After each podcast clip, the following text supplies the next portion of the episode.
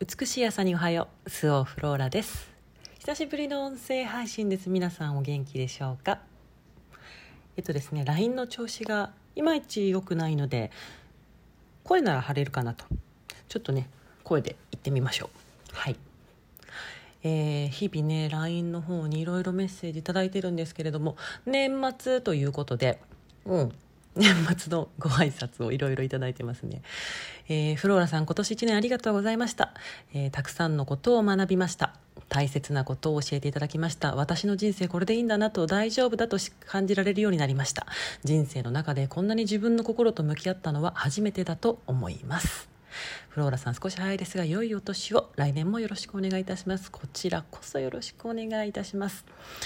えー、いろいろねなんかこういう記事をね読んでいただいて自分と向き合っていただけたってとってもね私にとっても嬉しいことですね。うん。えー、あクリスマスですね。こっちはクリスマスのメッセージ。はい。あ師匠のツリー素敵ですね。素敵でしょ？う本当に。もう本当にね大好きで。うん。えー、メリークリスマス。私はフローラさんに今年出会って運命がガラガラ変わっていきました。出会えて嬉しいです。出会ってくれて生まれてきてくれてありがとうございます、えー、迎える新年が幸せだと、えー、こちらこちらこそありがとうございます。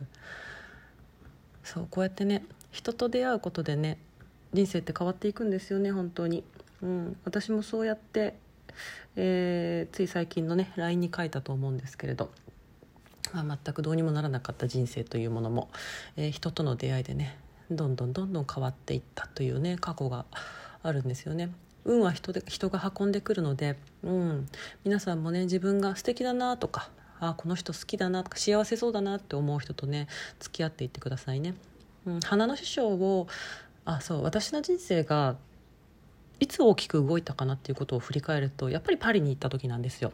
うんえー、それまでね全然花に興味がなかったのに突然ね、えー、ふと出会った写真それはねパリのパリの、えーと、街並みと花とっていう写真だったんですけれどそれを見てもうもうどうにもならない衝動に駆られて半年後にはパリに行ったんですね。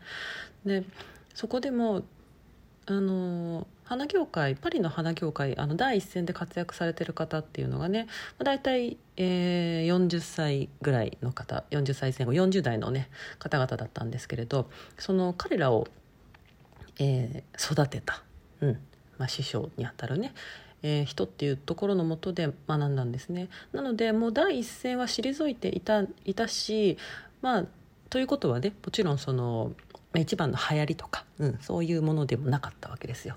ででもどうしても、うん、師匠のそのね花の世界にどうしようもなく惹かれてでやっぱりそれって、えー、周りのそのその時の流行りではないとか、えー、その時の正解ではないとか、うん。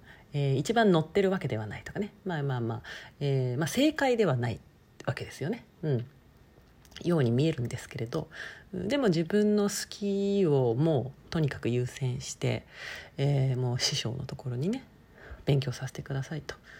やっぱり正解ですよね。うん、あの自分の道というものをね行くためには。いやであそこからね本当にねガラガラと人生が変わっていきましたね。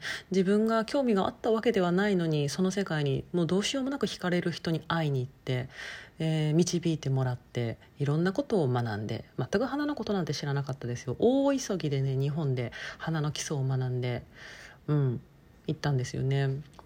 だから何にも技術もないしフランス語も本当に片言片言にも満たないぐらいの片言だし、うん、そんなので飛び込んででも花のことだけではなくてその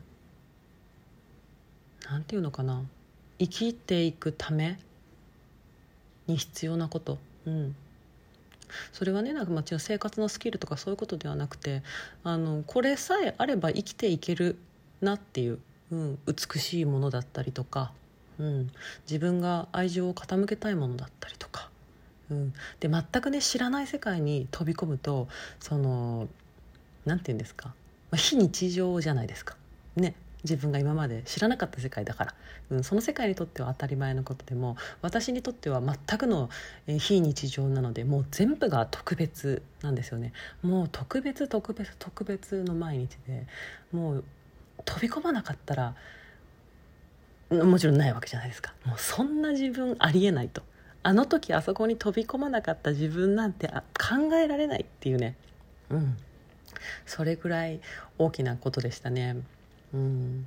なのでね皆さんもねどうしようもなく心惹かれること。どうしようもなく心を惹かれる人っていうのに対してはもう、ね、あのひるまず、えー、迷わずどうしようかなと思っても行った方がいいですよ。うん、本当にね自分自分のなんだろうな扉が開くっていうかさ。うん。あの感覚はね人生にそんな何回もないですよね。うん。あれからなんかあるかな。あまああるか。あるけどまあそんなねしょっちゅう毎年とかね3年に1回5年に1回とかあるようなことでもまあないですよね。うん、ではまああの経験があった頃からこそあのその次にね起きる出来事とかもキャッチできるようになったなってすごく思いますね自分の中のタブーがタブーじゃなくなったっていうのがやっぱすっごい大きいですよね。うん、でそういうのって、えー自分とは全く違うことをしている人自分とは、えー、違った人生を生きてきた人そういう人たちに触れるとあそれもしていいんだこれもしていいんだって。あなんだ自分なんかすごい自分に脳を突きつけてたなってことにね気づけるわけですよ。